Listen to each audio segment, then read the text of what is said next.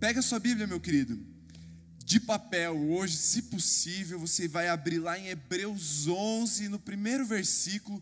Nós vamos passear um pouco nesse texto, nesse capítulo 11, e também um pouquinho no 12. Enquanto você está pegando sua Bíblia, você está abrindo no versículo, eu te cumprimento com a graça e com a paz do nosso Senhor Jesus e que a presença do amado Espírito Santo inunde o seu lar nessa noite, acalente o seu coração e te leve a um entendimento pleno e um reavivamento de fé no seu coração, porque a palavra dessa noite é sobre a fé, do início ao fim, da sua origem à sua finalidade. E mais do que nunca, nós estamos vivendo um momento em que a fé ela pode ser vista de uma forma muito nítida, porque a fé se manifesta de forma brilhante, gloriosa, fácil, visível nos momentos de adversidade.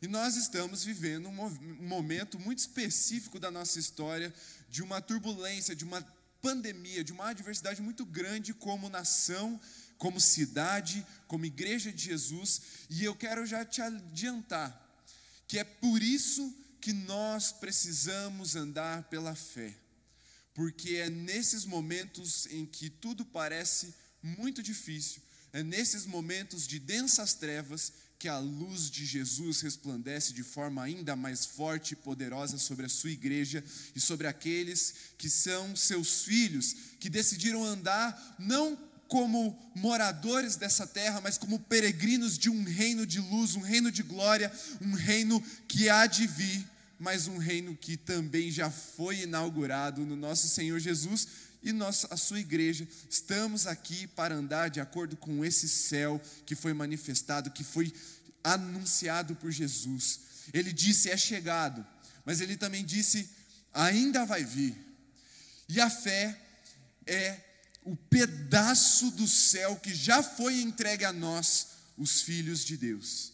E nós vamos entender em plenitude isso nessa noite, para que, independente das circunstâncias que estão ao nosso redor, nós prossigamos para o alvo, para a finalidade da nossa fé, que é Jesus Cristo, nosso Senhor. Por isso, já com a sua Bíblia aberta, eu vou ler aqui na minha versão, a minha versão é NAA, a partir do primeiro versículo do capítulo 11 de Hebreus, está escrito: Ora, a fé é a certeza de coisas que se esperam, a convicção de fatos que não se veem. Pois pela fé os antigos obtiveram um bom testemunho. Pela fé, entendemos que o universo foi formado pela palavra de Deus, de maneira que o visível veio a existir das coisas que não são visíveis. Amém. Senhor Jesus, que essa palavra ela vá além do nosso entendimento. Sim, nós queremos entendê-la para poder praticar de forma intencional nas nossas vidas, mas eu peço que o teu Espírito Santo comunique, a Pai, de forma plena no espírito dos teus filhos que estão ouvindo essa palavra nessa noite. Que eles tenham mais do que entendimento, eles sejam revigorados, reanimados por essa palavra para colocá-la em prática de forma sobrenatural porque entendemos que o Senhor nos chamou para andar pela fé e queremos andar com os olhos mirados no Senhor durante o nosso tempo aqui de peregrinação. Fala conosco em nome de Jesus. Amém. Amém. Então, vamos direto para o primeiro ponto. A origem da fé. Esse texto que nós lemos, e se você acompanhar o resto do capítulo, é um texto sobre fé. E esses três primeiros versículos que a gente acompanhou junto agora, eles trazem a, a definição, podemos chamar de definição, mas eu vou melhorar um pouco essa. Eles trazem a natureza da fé. Porque fé, assim, todo mundo tem, mas quase ninguém sabe explicar. Se você pergunta para uma pessoa se ela tem fé, a maioria das pessoas vai dizer assim: Eu tenho fé. Alguns creem em Jesus, alguns creem na força do próprio braço, alguns creem na ciência, alguns creem na, em outras divindades, alguns creem em santos, alguns creem em si mesmos. Mas todo mundo tem um tipo de fé, todo mundo acredita, tem convicção e tem certeza de coisas que eles não veem. E fé é uma coisa que todo mundo tem, mas nem todo mundo sabe explicar. Porque não é algo simples, é algo básico para a nossa fé, fundamenta a nossa vida como filhos de Deus, mas não é algo tão simples de explicar. E talvez o melhor texto na Bíblia para falar sobre fé seja o texto de Hebreus 11, porque ele traz essa natureza da fé e depois ele aplica, ele exemplifica contando rapidamente os atos de fé do que nós chamamos de heróis da fé, ou os antigos, como o próprio texto chama os heróis da fé do Antigo Testamento. Aqueles que antes de Jesus, antes do derramar pleno do Espírito Santo no Pentecostes, já obtiveram um bom testemunho por causa desse algo que a gente não sabe exatamente o que significa, chamado fé. Mas esse texto ele traz duas palavras muito importantes. A primeira é a certeza, e a segunda é a convicção. E quando eu estava meditando nesse texto, quando eu li, reli e orava, o Espírito Santo começou a me incomodar, porque eu estava entendendo que não era só isso. Existem textos na palavra de Deus que, quando traduzidos, eles perdem muito da sua essência. E um texto tão definitivo, tão importante como esse, eu sabia que havia algo mais para nós investigarmos, e eu perguntei para o Espírito Santo o que está acontecendo com esse texto. Tem algo além disso? Tem algo mais profundo do que apenas convicção e certeza? Parecem palavras muito rasas no nosso idioma, e aí eu fui investigar um pouco mais, e talvez a palavra certeza fosse melhor traduzida por substância. E aí você já entendeu por que, não traduziram por substância, porque substância no nosso contexto é algo muito diferente do que a certeza quer dizer. Mas juntando então a tradução certeza com a palavra do grego lá no original, que é substância, nós podemos entender que a fé é a substância de um reino futuro, ou seja, a fé é feita do mesmo material, da mesma substância que o reino de Deus, que o céu. Por isso a certeza das coisas que não se veem. Ou melhor, a certeza das coisas que esperamos. Porque qual é a promessa de Jesus? Ele fala: é chegado o reino dos céus, mas ainda não. É chegado uma parte, mas ainda vai vir forma, de forma plena e ele deixou uma promessa para a sua igreja. E essa promessa, ela é escatológica, ela vem com a promessa de uma vitória de Jesus sobre toda todo o inferno, sobre todas as trevas, e também junto com ele a sua igreja triunfando, ou seja, ele plantou no coração dos seus discípulos e de nós, a sua igreja, uma semente do céu, falando: ó, pode esperar, porque a gente vai vencer. E isso se chama fé é um pedaço, é um adiantamento daquilo que a gente está esperando. O céu glorioso, cheio de anjos, cheio de maravilhas, aqui estão preparadas para nós, os seus filhos. Jesus pega um pedaço disso, chama de fé e coloca no nosso coração. Por isso a certeza das coisas que esperamos, porque as coisas que esperamos, elas estão substanciadas no coração daqueles que creem em Jesus. É como uma nota pro, promissória. Há uns dois meses atrás, eu lesionei a minha perna e eu precisei alugar um par de muletas. E o par de muletas tem um aluguel relativamente barato, é um custo bem baixo. Só que o custo do material em si ele não é tão baixo, ele tem um valor mais elevado. E se eu não entregasse, não devolvesse aquele material, poderia gerar um ônus muito grande para aquele para aquele empreendimento, para aquela loja que aluga esse material ortopédico. Então, para que eu não tivesse como deixar eles em dívida ou, ou gerar o ônus financeiro nessa empresa, eles deram uma nota promissória, que significa o quê? Se eu não entregar o negócio dentro do prazo, eles vão fazer essa nota provisória valer e vai vir uma cobrança no meu nome no valor daquela muleta. O que eu paguei de aluguel era só um pedaço do valor. Mas aquela nota promissória que eu assinei, que ficou na mão dele, estava falando assim: ó, pode esperar porque eu vou devolver, eu vou trazer ela inteira para vocês. Eu deixo uma parte do pagamento, que é a parte do aluguel, mas eu vou devolver ela inteirinha para vocês, senão vocês podem me cobrar. A fé é como, funciona como uma nota promissória do céu. É como se Jesus falasse assim: ó, eu estou indo, mas segura essa fé aqui, ó, porque eu vou voltar. Vocês podem cobrar, porque eu vou voltar e vou voltar em glória para cumprir toda a promessa que eu estou fazendo aqui. E aí a gente pega isso no nosso coração, guarda lá e chama de fé. É isso que essa certeza das coisas que se esperam significa. Lá em Efésios 1:14 e 2 Coríntios 1:22, Paulo fala que o Espírito Santo ele é como um penhor no coração daqueles que creem. Ou seja, um penhor funciona mais ou menos dessa forma. Eu, eu te dou um negócio de valor, que ele vale tanto quanto o que eu estou prometendo, tanto quanto o empréstimo que eu estou pegando. A diferença desse penhor que Paulo está falando é que ele não é um penhor para ser guardado, como, uma, como os antigos faziam. Eles pegavam joias, iam no banco e falavam assim: Eu vou penhorar essa joia. Aí eles davam um valor. Para eu resgatar essa joia, eu precisava devolver o valor. A diferença é que esse penhor aqui não é uma joia, esse penhor é o Espírito de Deus e ele não foi feito para ser guardado como algo de estimação no nosso coração. Pelo contrário, ele funciona mais ou menos como uma parte do pagamento para você usar. E aí eu fiquei pensando numa forma de ilustrar isso, e o Espírito Santo me trouxe uma situação do ano passado que nós tivemos que cancelar o contrato que nós fizemos de retiro com a chácara.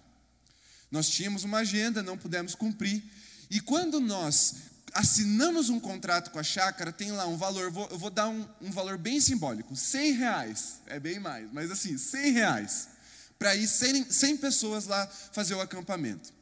Se eu, é, para eu fechar esse contrato, eu preciso ir lá e adiantar 10 10% é um exemplo. Tem que adiantar 10 para a chácara. Só que a chácara pega esse dinheiro, ela não precisa guardar, ela pode usar porque já é parte do pagamento, depois eu só preciso completar com os outros 90%. O que é que Jesus está falando e o que é que Paulo está falando quando Jesus derrama o Espírito sobre o coração daquele que crê? Ó, uma parte do céu já está dentro de você, eu vou vir e vou vir com o resto, mas por enquanto, pode usar à vontade. O que eu estou derramando sobre você não é para você guardar para você como algo de valor apenas, é para você usar e usar muito, porque porque tem uma expectativa do céu sobre você que carrega o Espírito Santo. Para você usar o poder de Deus que foi derramado sobre você através da fé. E a fé nos foi dada por Deus para usarmos e não para guardarmos. Para agir de acordo com o reino de Deus. Como que eu vou agir de acordo com a minha pátria celestial se eu estou nessa terra de terra, não espiritual? É porque dentro de nós há uma parte do céu há uma parte dessa pátria, e esse algo, essa substância se chama fé. E aí tem a segunda palavra que é a convicção. Convicção de coisas que nós não enxergamos, nossos olhos carnais não conseguem enxergar, mas há uma convicção no nosso coração. E a melhor tradução para essa palavra convicção seria a prova. É a prova das coisas que nós não conseguimos enxergar. E essa palavra prova, ela tem um sentido bem jurídico mesmo. É como se um juiz que está julgando um caso, ele não viu os fatos acontecerem, ele não estava lá na hora do, do, do, crime acontecer, mas alguém vai lá e apresenta uma prova. Essa prova gera uma convicção no coração do juiz e o juiz toma uma decisão de como agir, de como proceder. E a fé é a prova em si de que as coisas espirituais estão acontecendo, de que o mundo espiritual é real e de que muito mais, o nosso Deus é real. Porque a tendência, a inclinação do meu do seu coração, a inclinação do coração humano é não crer. E por isso, se cremos, já é uma prova de que existe algo sobrenatural, algo invisível, algo que os nossos olhos humanos não conseguem contemplar, mas que se move no mesmo plano que nós estamos agora, da mesma, na mesma, no mesmo grau de realidade, se não até muito mais do que aquilo que nós podemos ver e tocar e sentir. É isso que é a natureza da fé. É a mesma substância do céu no nosso coração. E a prova de que aquilo que nós não vemos está acontecendo ao nosso redor. Mas a mesma, o mesmo texto também dá uma continuidade, é mais do que uma definição. Eu falei para você, a fé é a forma de nós obtermos um bom testemunho. O que, que é um bom testemunho?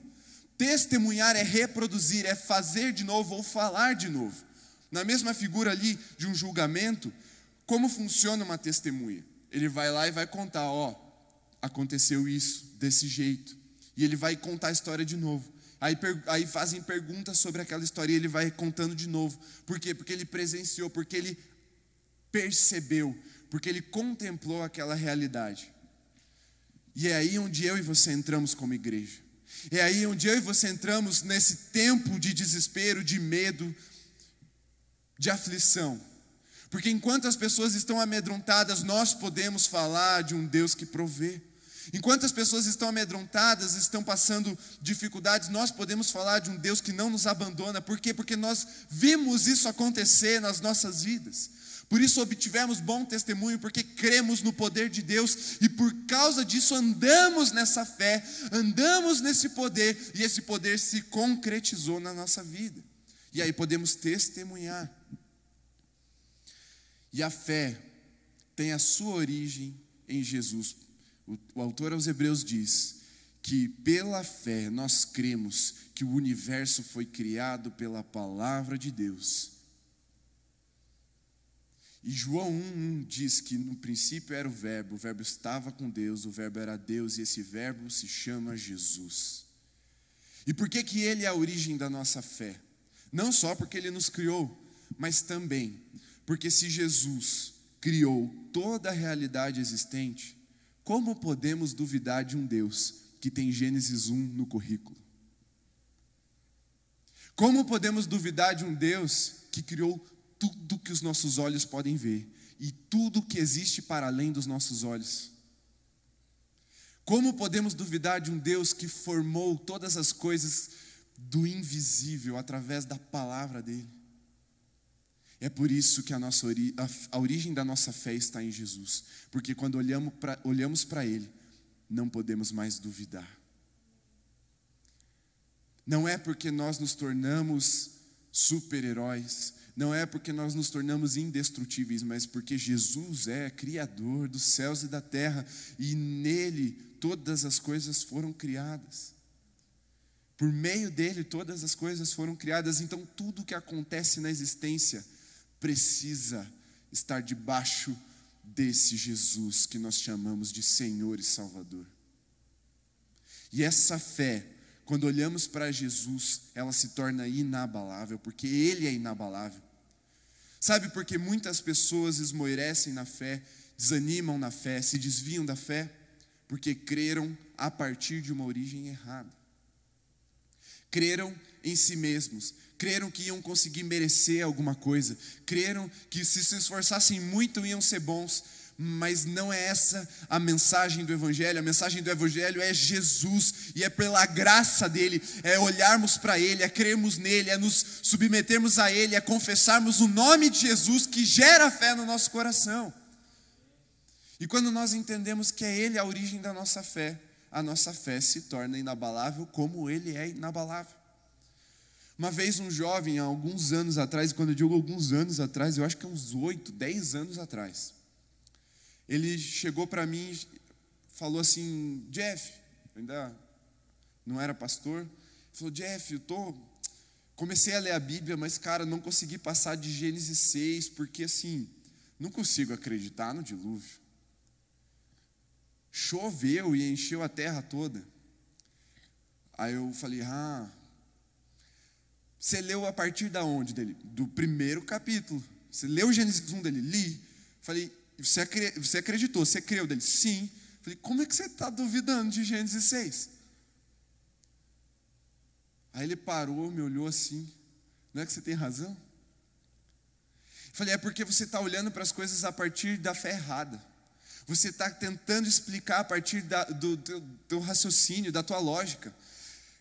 Tudo que vem de Gênesis 2 para frente é explicado por Gênesis 1. Deus Criador de céus e terra, inabalável em poder. Por isso que eu não consigo duvidar de nenhum milagre, nenhuma vírgula que está na palavra de Deus.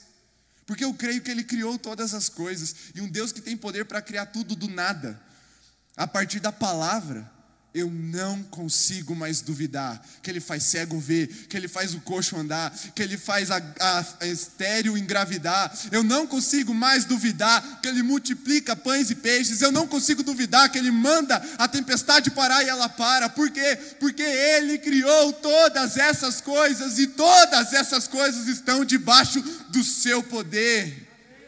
A nossa fé tem origem em Jesus Cristo, o Senhor do céu e da terra, o Filho de Deus, o Verbo encarnado.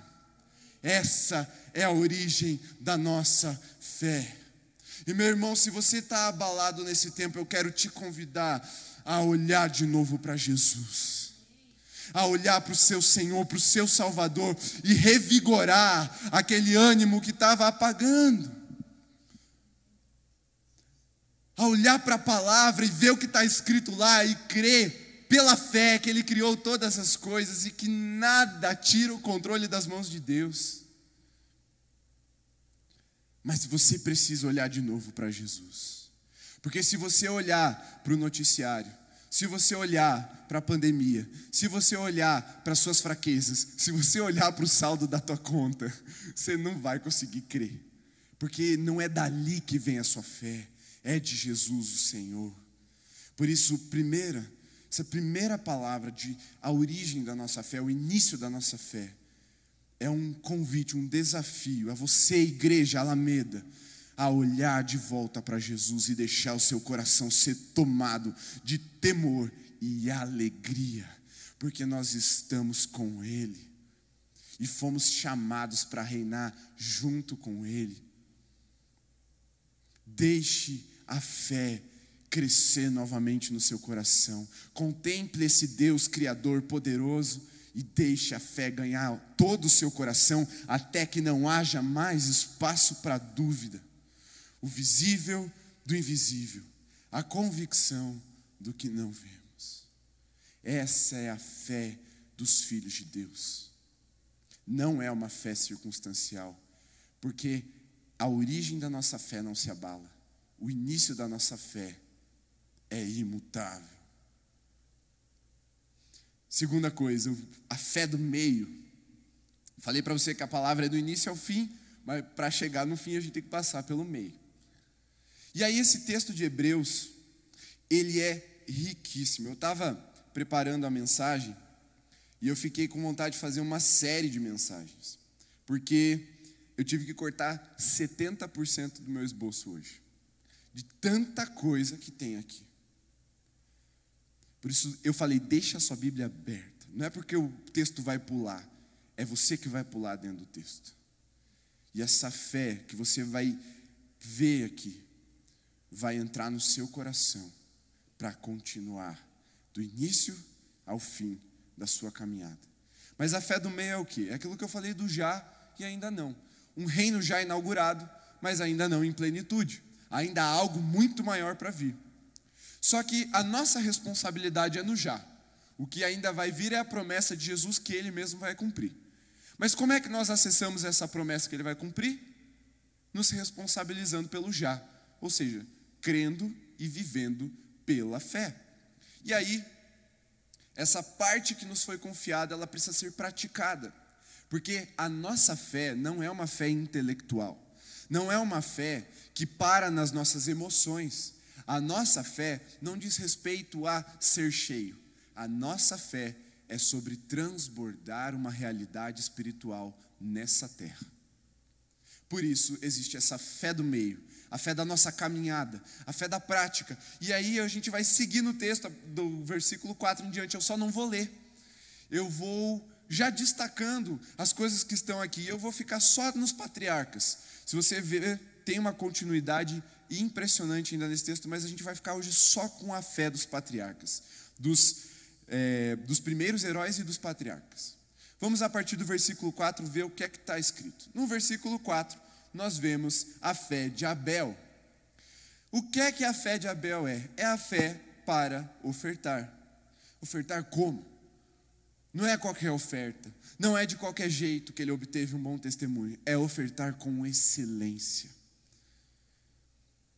Uma oferta feita pela fé com excelência, ecoa pelas gerações. Você tem ideia de quanto tempo a oferta de Abel está falando na terra? Nossa fé, a fé que ganhamos em Jesus, que ao olharmos para Ele, ela é gerada dentro de nós, ela precisa gerar algumas práticas, como eu falei. E a primeira que esse texto traz é a fé para ofertar com excelência. Ah, mas olha aí, Jefferson, estamos na pandemia. Ah, mas olha aí, Jefferson, como é que tá as coisas? Não tá fácil. Eu falei, não tá. Mas nunca foi sobre facilidade ou dificuldade. Oferta sempre foi sobre fé. E oferta com excelência sempre foi porque nós olhamos para quem nós estamos ofertando. E todas as vezes, há mais de um ano já, desde que eu descobri que a Camila estava grávida da Luísa, quando eu vou ofertar, quando eu vou dizimar, eu falo assim: Senhor, o que é que essa oferta, como que essa oferta vai chegar nos ouvidos da Luísa, da minha filha? Eu não consigo imaginar, porque a oferta de Abel fala até hoje com a sua igreja. O que é que essa oferta que eu estou entregando hoje vai falar com a Luísa daqui 20 anos? E eu tenho me perguntado isso constantemente. O que é que a oferta com excelência que eu faço hoje gera no coração da minha filha? Porque ofertar com excelência é manter uma voz viva, manter a igreja viva, manter um legado vivo, para impactar as próximas gerações.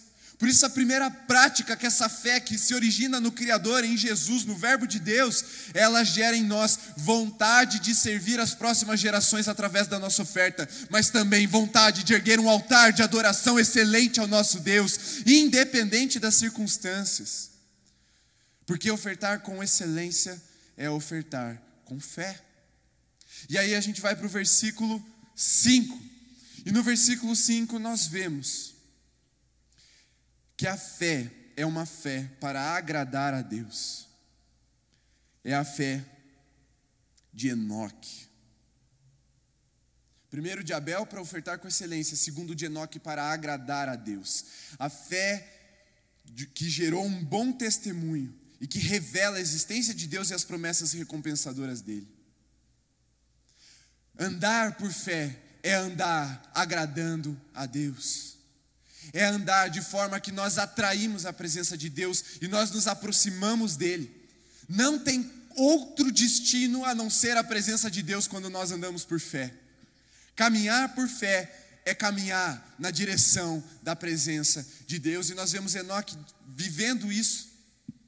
Ele agradou tanto a Deus que um dia, como quem não quer nada, ele, opa, estou no céu. O que, que aconteceu, Deus? Eu nem morri. Dele, não, você andou de uma forma tão agradável que eu falei assim: vem para cá, você não vai nem experimentar a morte.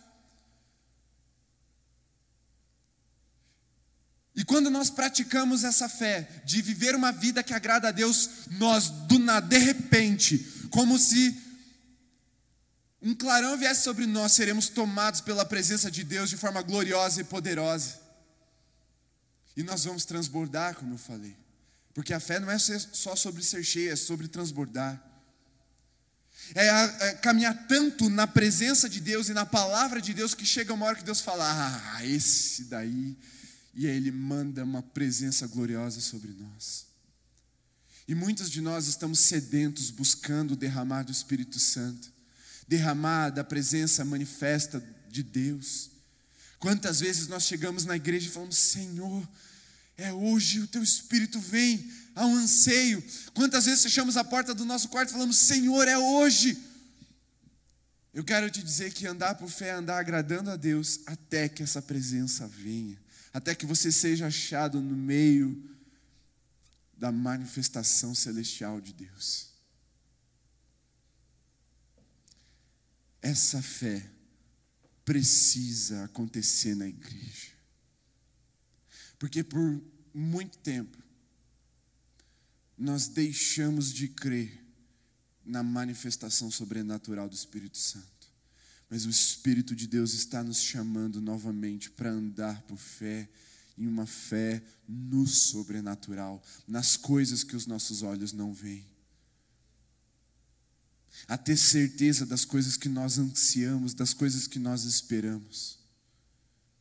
Assim como Enoque andou agradando a Deus e se aproximou dele com fé, faça isso também para experimentar o derramado, amado Espírito Santo. E em tempo de desespero, como nós vemos hoje, existe um, um estilo de vida que se torna muito tentador. Se chama niilismo. Niilismo é, é o nome esquisito para quem faz o que quer da vida. Para quem fala assim, ah, já que vamos morrer mesmo, já que a nossa vida está assim, já que está tudo zoado do jeito que está, vamos viver de qualquer jeito. Eu assisti um filme uh, mês passado na Amazon, acho que é A Destruição Final, O Último Refúgio. Título e filme em português é, um, é uma miséria, né? Mas dá todo o spoiler do, do negócio. Mas assim, contando bem rapidinho para você entender.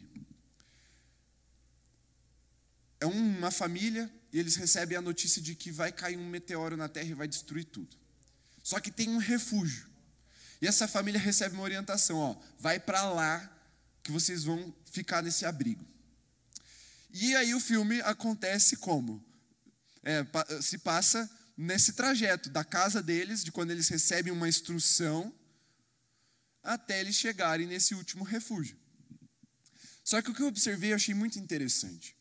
Tem três tipos de pessoas quando as coisas ficam desesperadoras, quando as coisas ficam alarmantes, quando a gente entra em bandeira vermelha. Tem três tipos de pessoas. A primeira são aquelas que têm uma instrução. E elas sabem como ir, para onde ir, e elas não perdem o foco. Elas vão até o fim. Existe o um segundo tipo de pessoa, que são aqueles que se desesperam e batem cabeça, ficam doidão, aqueles que geram aqueles monte de congestionamento e buzinaço, como se fosse abrir o caminho, né, tocar a buzina, porque perdeu a noção já. Aí desespera, aí o medo toma conta, daí fica cego, daí anda em círculos, aí começa a se matar, começa a brigar por coisas bestas, a saquear os mercados, tacar fogo em tudo. Você já deve ter visto algum filme assim. Não é o primeiro filme de destruição de meteoro que, que lançou. Esse é novo, mas assim, tem um monte. Aquele segundo tipo de pessoa. E tem um terceiro. E esse me chamou muita atenção assim. Porque são aquelas pessoas que, ah, já que vamos morrer daqui dois dias mesmo, vamos festejar, vamos aproveitar, vamos beber. E aí cedem a uma libertinagem, jogam fora toda, toda a instrução moral que nós temos no nosso coração e vivem como se não houvesse amanhã. Mas andar por fé é aquele primeiro tipo de pessoa que eu falei. Andar por fé é saber que, independente das circunstâncias que nós estamos vivendo hoje, existe uma instrução de alguém que sabe mais do que nós, de um refúgio. De que sim, vai haver destruição, mas nem todo mundo vai morrer. Existem aqueles que vão ser refugiados em Jesus e por terem uma instrução e sabem para onde estão indo, andam por fé e uma vida que agrada a Deus e vão até o fim, até chegar nesse refúgio. Então você pode olhar para a pandemia, você pode olhar para as guerras, você pode olhar para todas essas circunstâncias. Mas lembre-se, há uma instrução do alto que tem uma direção para você. E você não pode se distrair nem com medo nem com o niilismo, nem com essa ideia de viver de qualquer forma, porque amanhã a gente vai morrer. Esquece isso. Mas também não se entregue ao desespero. Lembre-se da palavra de Deus, lembre-se das promessas de Jesus e viva uma vida agradável, porque Ele está olhando para você e Ele é o seu refúgio final quando todas as suas seguranças caírem, quando o banco quebrar, quando a sua conta zerar, quando a sua comida acabar, quando seus amigos forem embora, quando a doença chegar, lembre-se, Jesus ainda é o seu refúgio e você não precisa temer. Mas vamos em frente nesse texto. No versículo Sete, uma fé para uma obediência salvadora, é a fé de Noé. Receber a instrução, como eu falei, e a sabedoria de Deus pela voz do Espírito e pela Sua palavra, para ser salvo das ciladas e da condenação. Porque o inimigo vai tentar te parar, o inimigo vai tentar te desanimar, ele vai tentar te enganar, ele vai tentar te prender em um ciclo vicioso de medo e desespero, mas não caia nisso. Tenha uma fé para obedecer à voz de Deus, independente do que os outros estão dizendo e do que os outros estão fazendo. Noé creu que haveria de chover. Por quê? Porque havia uma palavra de Deus de que choveria. Nunca tinha chovido na terra. E essa situação se assemelha muito com a nossa situação de hoje. Jesus nunca voltou em glória. Tem um monte de gente duvidando que Jesus volta. Mas também nunca tinha chovido e choveu. E quem é que foi salvo? Aquele que teve fé para obedecer a voz de Deus. Da mesma forma como Noé, eu e você precisamos ter fé para obedecer o que Deus está nos mandando fazer. Ah, mas tudo indica o contrário. Deixa indicar. Deus disse, Deus vai cumprir. E a fé para obedecer é colocar a nossa família na arca de Deus e seguir seus mandamentos e conselhos. É ser protegido pela santidade. É ser cercado pela obediência e pelo Espírito de Deus de forma que a tempestade não nos afogue. Ela pode até nos balançar, mas não vai nos matar. Porque a obediência pela fé gera salvação, não só para você que ouviu a voz de Deus, mas para tua casa também. Decida obedecer e Deus pode salvar você e a sua casa. Versículo 8. A fé para viver o chamado, essa é a fé de Abraão. Obedecer mesmo sem conhecer o trajeto. E aqui eu preciso contar bem rapidinho como foi comigo. Deus falou para mim: olha, Jefferson, você vai ser pastor. Aí eu falei: tá. E aí, Deus, como que, que eu faço? Você vai ser pastor. Aí eu falei, ah, Deus não está dizendo como, como é que eu. O que, que eu faço a partir de agora, né? Mas não era sobre o que eu faria, era sobre o que Deus ia fazer na minha vida. E Deus falou uma coisa depois para mim, ó, você tem que ir nessa direção. Falei, tá, mas o que, que vai acontecer nesse meio? Como que eu vou chegar lá nesse lugar? Deus não falou nada, mas eu precisei obedecer o chamado que ele tinha para nós. E Deus está te chamando para viver coisas extraordinárias, mesmo sem você conhecer o trajeto, mesmo que o amanhã seja incerto, mesmo que o teu futuro pareça duvidoso. Deus está te chamando para um lugar de promessa, mas para isso você vai precisar ter fé para responder a esse chamado de Deus. Abraão estava numa terra boa, Deus tinha uma outra terra para ele, uma terra muito melhor, mas para avançar, Abraão precisou abrir mão de algumas coisas. E para eu avançar na direção do meu chamado pastoral, eu precisei abrir mão da minha faculdade de engenharia, precisei abrir mão dos meus planos, precisei abrir mão de muitas coisas que eram boas para mim. Mas Deus falou assim: Eu tenho uma promessa, você vai viver pela fé ou você vai viver pelos seus planos? E aí eu tive que rasgar os meus planos e viver pela fé. E hoje eu tenho visto a mão de Deus fazendo com que todas as promessas que Ele mesmo prometeu se cumpram na minha vida. Não foi no meu tempo, eu confesso que foi antes do meu tempo. Foi no tempo de Deus. Mas aconteceu. E Deus tem coisas que Ele tem prometido para o futuro que eu não sei como chegar lá. Eu não faço ideia de como, mas eu vou perseverar no para onde Deus está me apontando, para onde Deus está me chamando. E Deus tem isso para você transborde a sua fé para viver o chamado que Deus tem, independente das incertezas, independente do que você está vendo ao seu redor. Não existe hora ruim para atender o chamado de Deus. Não existe hora impossível de obedecer à voz de Deus, porque se Deus te chamou, Ele vai te sustentar na caminhada. Creia nisso e obedeça o chamado dele, porque foi o que Abraão fez. Aquele que prometeu é fiel para cumprir. Continue em frente, continue avançando, independente das adversidades e das dificuldades. Se Deus te chamou e as adversidades vieram nessa direção, você encontrou obstáculos, você encontrou adversários, não desista, permaneça, vá até o fim, porque a promessa de Deus é para aqueles que perseveram.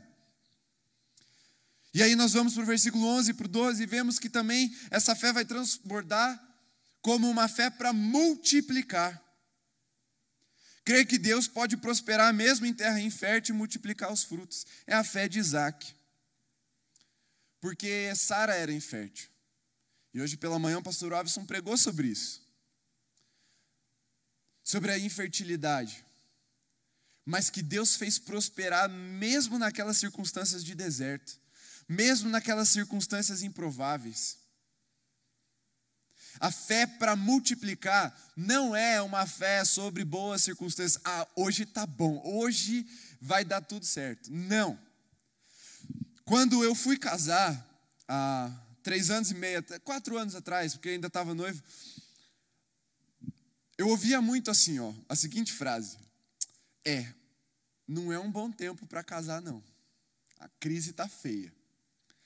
E aí eu fui compartilhar isso com os meus pais. Falei, nossa, tenho ouvido muito que não é um bom tempo para casar, que a crise está feia. Aí meu pai e minha mãe se olharam e falaram assim: filho, a gente ouve isso desde 1988.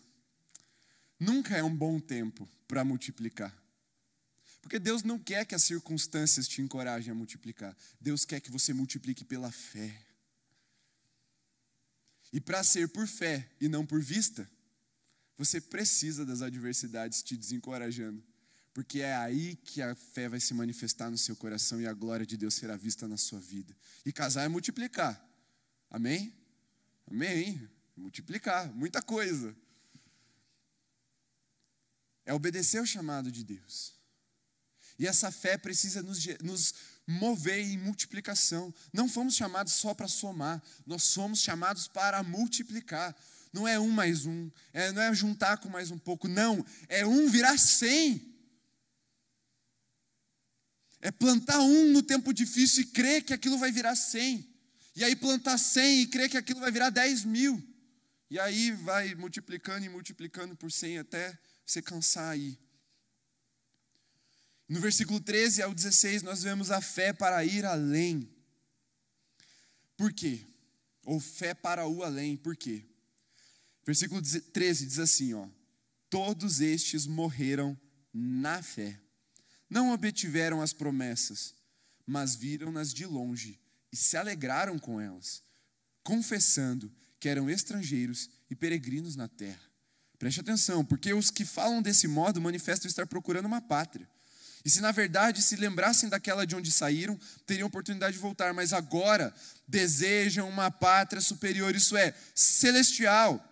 Por isso Deus não se envergonha deles de ser chamado seu Deus, porque eles preparou uma cidade. Olha, fé para o além, por quê? Porque sim, nem tudo se cumpre no nosso tempo de vida. E eu sei que tudo que Deus falou que Ele vai cumprir no nosso tempo de vida, Ele vai cumprir no nosso tempo de vida. A gente não morre antes de Deus cumprir a promessa que Ele disse que ia fazer no nosso tempo de vida. Mas preste atenção, tem coisas que Deus vai prometer para mim, para você, que não é para a gente ver, é só para a gente crer e morrer nessa fé. Mas é essa fé que vai substanciar as futuras gerações na presença de Deus. Deixa eu te exemplificar com a própria palavra os, a lei e os profetas substanciaram a encarnação de Jesus, ou seja, eles não viram o Messias, mas profetizaram e creram. A lei não viu o Messias, mas revelou o tipo de Cristo na terra. Mas o Messias veio para gerações futuras, gerando salvação. E eu quero te dizer que aquilo que não se cumpre no teu tempo de vida, não se desanime, não fique triste. Pelo contrário, faça como os heróis, se alegre, porque as tuas futuras gerações serão salvas e verão a manifestação do reino de Deus. Mas essa fé é que dá o início, dá, dá o start para as tuas futuras gerações verem essa glória. Tem coisa que Deus vai prometer para você e o teu neto que vai viver. E tá tudo bem, se alegre com isso, creia, ore, profetize, deixe um legado, para que quando ele chegar lá ele fale: Deus já estava falando, testificou. Porque Jesus não veio abolir a lei, os profetas, mas cumprir, ou seja, a lei e os profetas deram um testemunho de que veria Jesus. Se Jesus viesse do nada, sem ninguém estar tá esperando, sem ninguém saber, sem aquela base, todo mundo fala assim: ah, ok. mas tinha uma promessa milenar, tinha uma descrição profética de mais de mil anos, falando: ó, vai vir assim, assim, e vai acontecer assim, e desse jeito, e a mulher vai ser assim, e aí ele vai para uma cruz como uma ovelha, e a descrição dos profetas, a descrição da lei, o símbolo de Jesus nos cordeiros sacrificados lá no, no Êxodo, no Levítico, no Número, no Deuteronômio, tudo isso apontava para Jesus, e quando Jesus vem, pum, se cumpre.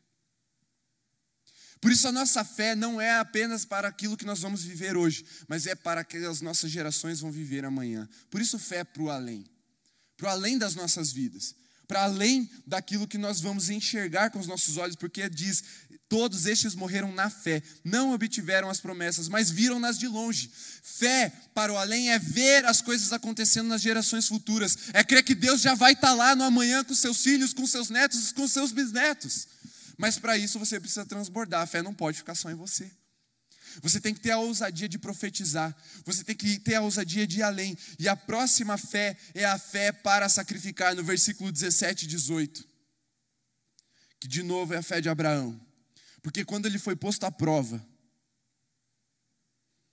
ofereceu Isaac. Essa fé é braba. Assim, se eu dessas que a gente vai falar hoje, se eu tivesse que falar de uma fé, é essa fé. Deus falou: Eu vou te dar uma descendência incontável, muito numerosa. E é filho da Sara. Aí nasce um filho da Sara na velhice, quando ela era estéreo, com 100 anos na cara. E aí Deus fala: É aí que vou descender. Aí Deus fala: Sacrifica. Abraão foi brabo. Ele teve uma fé assim que marcou a história. E ele foi em obediência para sacrificar. Ele precisou sacrificar o racionalismo dele e ver a manifestação sobrenatural de Deus. Porque quando pergunta, quando Isaac pergunta, pai, e, e, cadê o cordeiro? Aí Abraão fala, é, não sei não, mas Deus proverá. Não fazia sentido nenhum subir o monte sem um cordeiro para sacrificar. Ele sabia o que ele estava indo fazer e que não tinha lógica nenhuma. Deus falou: essa fé é notável, é memorável. E é essa fé que Deus quer ver nas nossas vidas. Por isso que eu estou insistindo, não são as circunstâncias, não é o que a lógica diz, não é o que a tua mente é capaz de entender, é a fé no Criador, que fez o visível do invisível, tudo do nada, com a palavra. E aí a Bíblia diz que Abraão creu que ele poderia ressuscitar Isaac dos mortos. A figura de Cristo foi vista na fé de Abraão, no sacrifício de Isaac. E Deus quer manifestar a figura de Cristo na sua vida também através da sua fé para sacrificar. Quando a fé do seu coração transbordar, Deus quer revelar em você Jesus Cristo para as pessoas que estão ao seu redor. Sabe quando você conta aquela história assim, nada a ver, improvável, impossível, cheio de in, e a, você conclui de uma forma que todo mundo fica, uau, tem um negócio diferente aí. Aí você fala assim: é Jesus. É assim que Deus quer manifestar na sua vida hoje. E aí vem o versículo 19, que é a fé para a ressurreição. Porque a morte não é o fim, não. Para nós que somos salvos, a morte é promoção. A morte é o verdadeiro começo da vida que Deus tem para nós. Por isso precisamos crer na ressurreição. Porque a morte não é o fim, a vida não acaba com a morte para nós, a morte não pode nos gerar medo. E é, nós estamos vivendo um tempo de morte. Nós estamos vivendo um tempo onde muitos queridos são, estão sendo levados. Pastores, grandes homens de Deus, grandes mulheres de Deus. Mas a morte não é o fim. E nós precisamos crer na ressurreição, porque o primeiro ressuscitou, que foi Jesus. Mas ele, se ele é o primeiro, é porque tem mais para ressuscitar e a gente vai ressuscitar para reinar junto com Ele. Por isso, não tenha medo da morte, não tenha medo do fim dessa vida na, nesse corpo, porque receberemos um corpo glorificado. para a eternidade. Versículo 20 e 21, a fé para abençoar. É a fé que Isaac abençoou Jacó e Esaú. Ou seja, crê que Deus pode usar as palavras que estão nos nossos lábios para abençoar as pessoas ao nosso redor. Crê que a proclamação das verdades de Deus gera bênção ao nosso redor. Por isso, santificar os nossos lábios, a nossa boca, para ser usado pelo Espírito de Deus para abençoar. Ainda mais nesse tempo de desânimo. Abra os seus lábios e deixe Deus te usar para abençoar. Que a fé que está sendo incendiada no seu coração nessa noite, ela se manifeste através de bênçãos sendo lançadas sobre os seus filhos, sobre sua casa, mas também sobre seus vizinhos, seus amigos, aqueles que estão próximos a você e sobre todos aqueles quanto o Senhor os direcionar. Porque a nossa fé não para em nós, é uma fé para abençoar. E no 22, a fé para profetizar, foi José que fez essa. E aqui profetizar não é qualquer profetizar. José, ele, ele, ele cria tanto na promessa de Deus, que Deus ia dar a terra prometida, Canaã, a terra que manda leite e mel para sua descendência, que ele falou assim: ó, vocês vão pegar os meus ossos, vocês vão levar lá. Eu vou morrer aqui no Egito, mas vocês vão levar. Parece que não é muito uma profecia, mas o que é que eu entendi desse texto? É que José, creu ao ponto de dar uma direção para o futuro. E sabe, você precisa crer ao ponto de direcionar os seus filhos às próximas gerações com uma palavra do céu. Porque muito se perde tentando se achar na vida.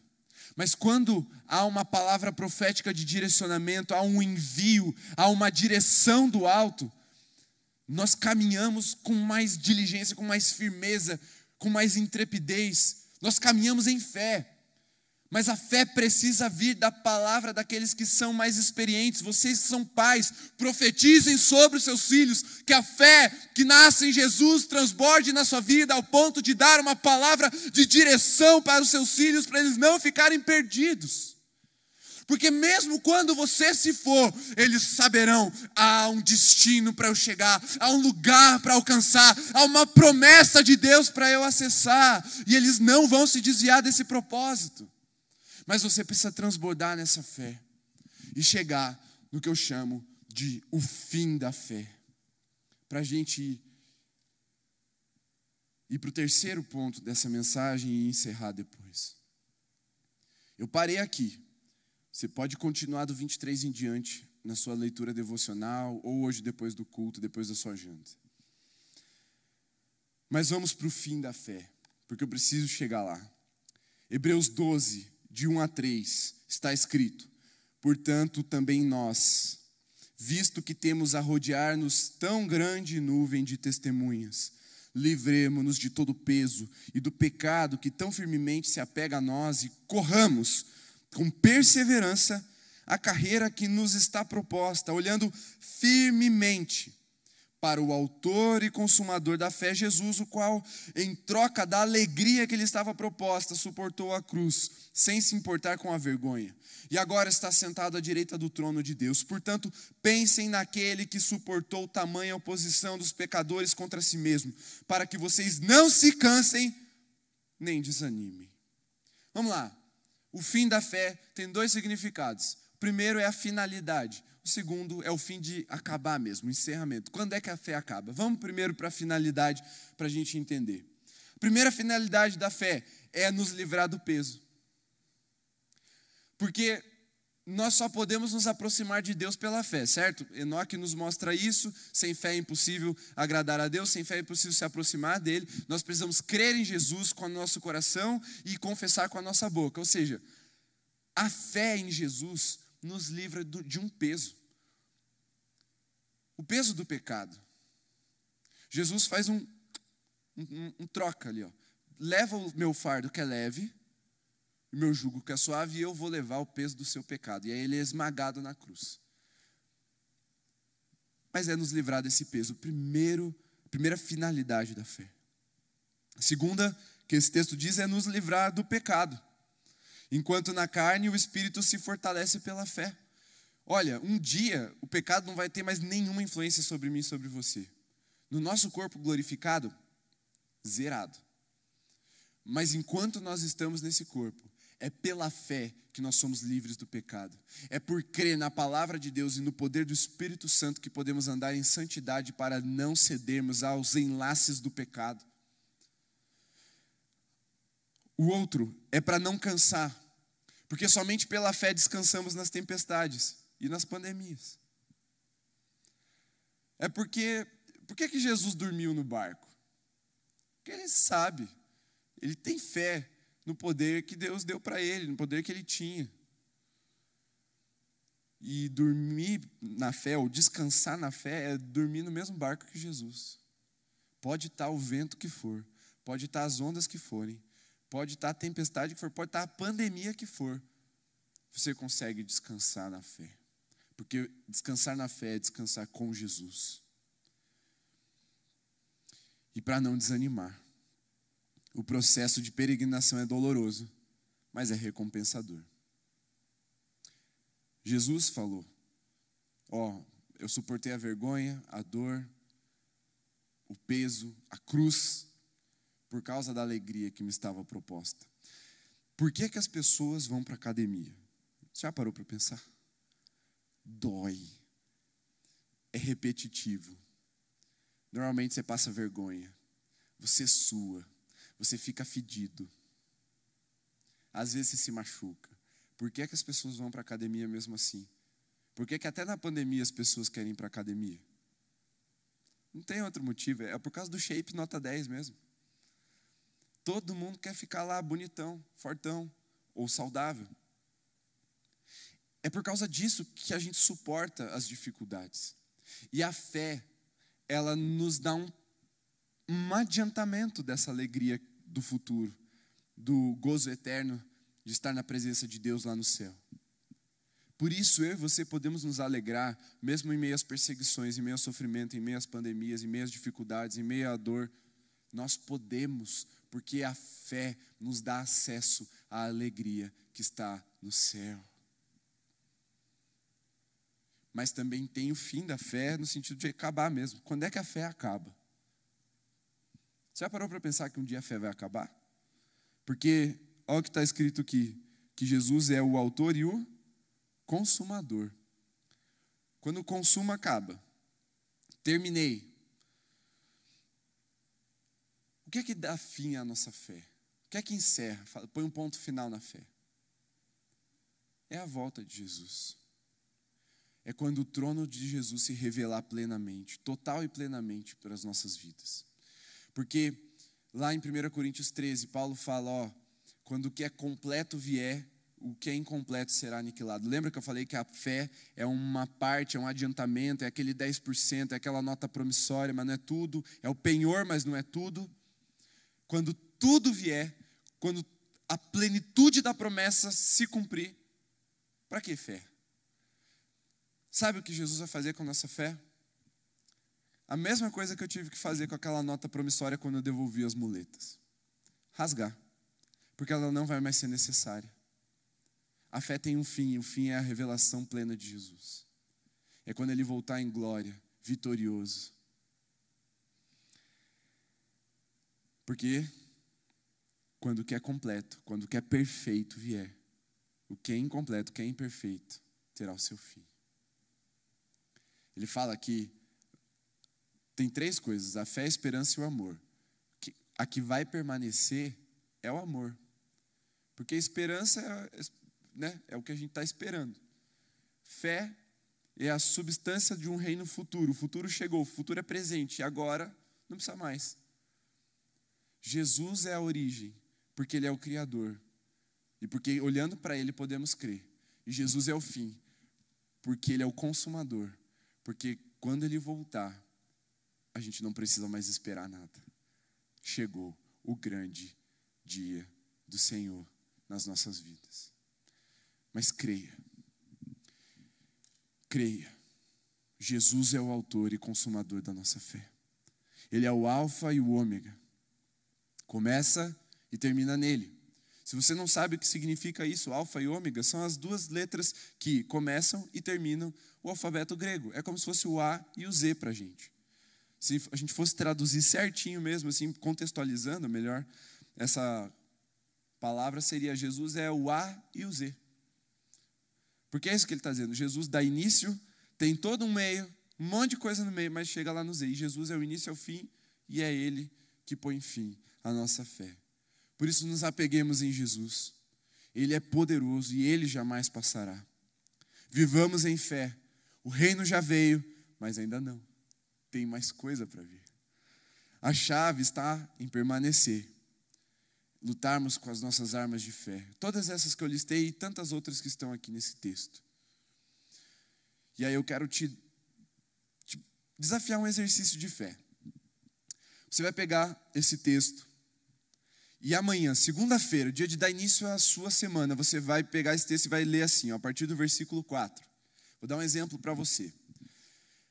Você vai trocar o nome dos heróis da fé pelo seu nome, mas eu vou fazer isso de forma um pouquinho mais generalizada aqui para nós entendermos. Versículo 4.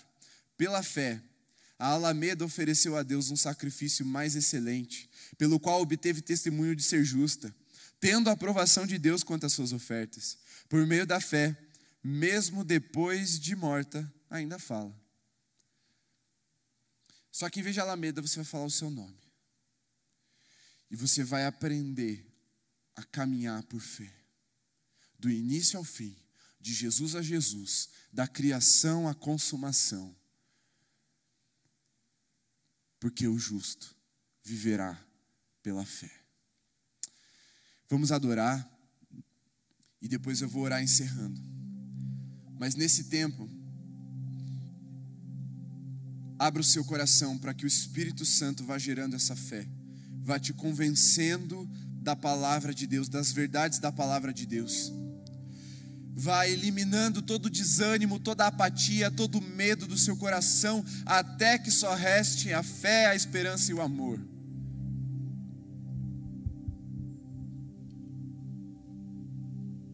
Cante com fé, para que essa fé inunde até te transbordar, porque não, Jesus não quer parar em você, Jesus quer transbordar na sua casa, Jesus quer transbordar sobre os seus conhecidos, Jesus quer te enviar com um chamado para uma terra prometida, mas creia, creia e ande pela fé. Se você entendeu essa mensagem, essa palavra que veio do céu, para reacender uma chama no seu coração nessa noite. Eu quero te convidar a colocar suas mãos assim, como no ato de quem recebe. E nós, como igreja, vamos juntos profetizar sobre você, Alameda, você que está nos acompanhando. Que independente dessas circunstâncias, independente da bandeira, independente do lockdown, independente das mortes, independente do que está acontecendo, você pode crer no Deus invencível. E uma chama vai ser reacesa no seu coração nessa noite. Amanhã, a segunda-feira não vai mais te amedrontar. O futuro não vai mais ser algo incerto para você, porque uma palavra do céu, uma palavra profética se estabelecerá no seu coração. Uma promessa vai te dar um destino, um norte, um lugar para você alcançar, alcançar e conquistar. Você será renovado nessa noite, porque o Espírito está aí no seu lar, transbordando em fé agora. Porque o Espírito de Deus é como o fogo, o fogo da vida, o fogo que aquece, o fogo que ilumina, o fogo que traz a esperança de novo. O Espírito de Deus é como um vento que sopra numa direção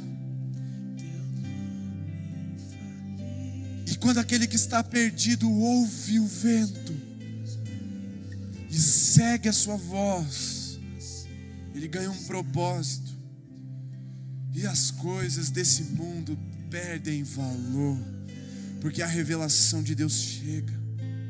Mas creia, creia, há um pedaço do céu dentro de você Há uma palavra de esperança escatológica sobre o reino de Deus dentro de você. E só o fato de você crer em Jesus já é a prova de que Ele existe. Porque a nossa inclinação seria não crer, e se você crê, Ele está aí com você. Por isso você pode descansar, por isso você pode dormir, mesmo com o vento e as ondas batendo nas paredes do seu barco, na proa do seu barco. Essa noite Deus vai te dar o sono dos justos, aquele sono que renova, aquele sono que te recarrega, porque o justo vive pela fé.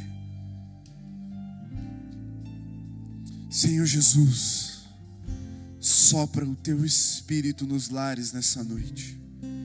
Sopra para longe o medo, o desespero, sopra para longe a tentação de se entregar às vontades da carne, sopra para longe as tentações de viver como se não houvesse amanhã, como se não houvesse consequências, Senhor. Sopra o teu espírito nos corações, como penhor como um selo perfeito da promessa que está está por vir. Para que creiamos em ti do início ao fim, porque os nossos olhos vão permanecer no autor e consumador da nossa fé. Não nos desviaremos, não desviaremos o nosso foco. Estaremos alinhados em ti, porque viemos de ti para ti retornaremos porque nos baseamos na tua palavra e nas tuas promessas chegaremos. Reanima, reaviva o coração daquele que estava acanhado, amedrontado, tímido, apático. Senhor Jesus, tem misericórdia daqueles que se esqueceram da tua promessa e da tua palavra, mas nessa noite foram alimentados pelo pão da vida para continuar a jornada aqueles que estão depressivos, deprimidos, Senhor, porque receberam palavras de morte, como Elias recebeu, que eles sejam alimentados pelo anjo do Senhor e sejam reavivados para continuar na caminhada, até que cumpram tudo aquilo que o Senhor preparou para eles e acessem toda a promessa que o Senhor tem para eles, Senhor. Para que profetizem sobre as próximas gerações para que unjam as próximas gerações, para que deem direção, para que testemunhem da tua glória e do teu poder. Em nome de Jesus. E com o amor de Deus, o nosso Pai, a graça do nosso Senhor Jesus, o consolo, sim, mas o selo do Espírito seja sobre você, meu irmão, sobre sua casa, sua família, sobre toda a igreja de Jesus espalhada por toda a terra e reunida pela internet nesse tempo. Hoje e até o fim. Amém. Nós nos despedimos de você para uma boa semana. Que o Espírito Santo te agarre, não desgrude de você. Você vive uma semana diferente agora, pela fé. Sexta-feira, às 8 horas, retornamos com a nossa programação online. Permanecemos ainda apenas com os cultos online. Sexta às 8, sábado às 19, domingo pela manhã às 10, domingo pela noite, como foi agora, às 18h30. Deus te abençoe. Até o final de semana que vem.